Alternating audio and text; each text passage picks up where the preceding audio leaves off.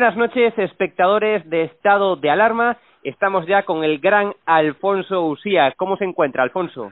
Pues bien, bien. Estoy, estoy con esto de que se acerca la vacuna, estoy más esperanzado, aunque no sé, aunque no sé si, si, si todo también va a ser mentira. El, el que tengamos ese, ese stock de vacunas para, para los españoles. Bueno, me gustaría empezar preguntándote por el tema que sigue de actualidad, ¿no? Y es la lacra de la inmigración irregular. Marlaska aseguraba que no se iban a enviar, nunca no se iban a hacer traslados de ilegales desde Canarias a la península. Y no solamente se están haciendo, sino que además por la noche, con alevosía, sin pruebas PCR y con los billetes, según aseguró la propia Cruz Roja, pagados por la Cruz Roja, eh, con el presupuesto, con las partidas que el gobierno le destina para, para eso, ¿no? Hombre, claro, porque si, si, si, viajan en avión a, a España, a la península, y en la península también viajan en avión porque han venido en patera. Es una de las cosas que hay que, que hay que preguntarse, pero eso es una...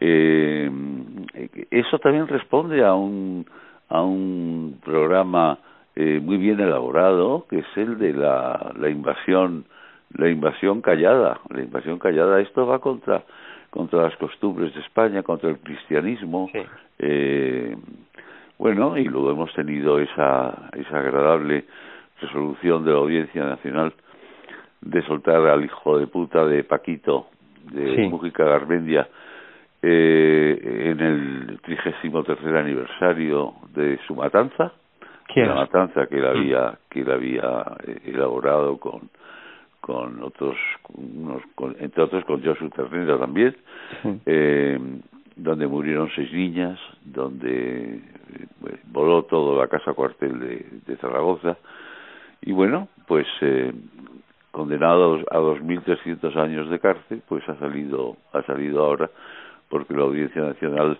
le ha perdonado 580 y tantos días. Qué asco. Bueno, pues si le parece, Alfonso, eh, vamos con la columna de hoy. Muchas gracias. Perfecto, gracias Hugo.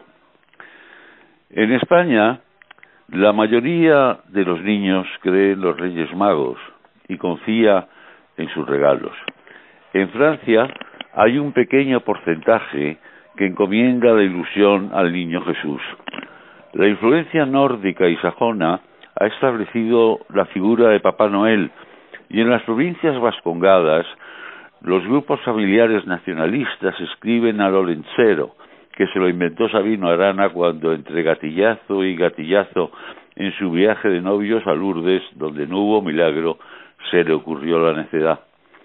Los Reyes Magos siguieron la estela de una estrella milagrosa para llegar hasta el portal de Belén y adorar a un niño que nació para salvar al mundo.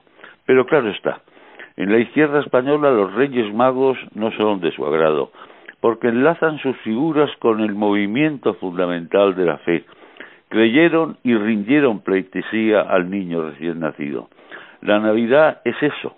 Esos cafres de ahora han intentado por todas sus obsesiones desvanecer la ilusión que nace de la figura de los Reyes Magos, Melchor y su barba blanca, Gaspar y su barba castaña, Baltasar y su piel negra, y los pajes y los dromedarios. En Valencia hubo reinas magas, y en unos años, si siguen estos intrusos gobernando, serán les reines magues, transexuales, homosexuales o lesbianas. Pero da igual, es tan profunda y poderosa la fe de los niños españoles que hoy por hoy todavía son intocables, inatacables, inabordables y triunfadores. Por su nula consideración cristiana, la izquierda española es de Papá Noel, que adquiere otras personalidades en América, Santa Claus, San Nicolás, Santa y demás cosas. Papá Noel es danés de nacionalidad, porque vive y está censado en Groenlandia. Y allí prepara los regalos que le piden los niños de los socialistas, comunistas, separatistas y cursis españoles que desprecian la monarquía santa de los Reyes Magos. La mujer de Papá Noel, mamá Greta, vota socialista y sigue con mucha atención a través de la televisión a nuestro presidente Sánchez, que le encanta. Mamá Greta lleva centenares de años al lado de un gordo que se ríe por todo, bondadoso y bastante vago. y ya de elegir a un vago prefiere a uno más alto y con pantalones pitillo.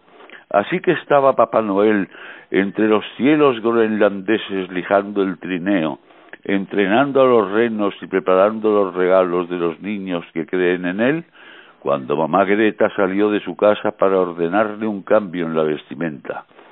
Papá Noel, acabo de ver a Pedro Sánchez en las puertas de un edificio europeo asegurándonos que este año, Navidad, comienza la temporada estival. Así que ya sabes, fuera el gorro, fuera el chaquetón, fuera los pantalones y las botas, fuera los calzoncillos térmicos, fuera los guantes y prepara un polo colorado, tus pantalones cortos de verano, las chancletas, los flotas, el cocodrilo hinchable de la playa, la nevera del aperitivo y la sombrilla carmesí, porque con eso que te llevas te vas a chicharrar.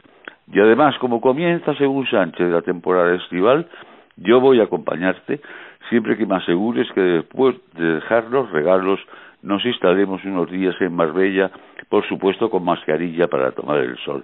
Yo llevaré mi traje de baño sin escote, porque en España han prohibido que las mujeres enseñen las tetas, que al final de su mandato hasta Franco lo permitió.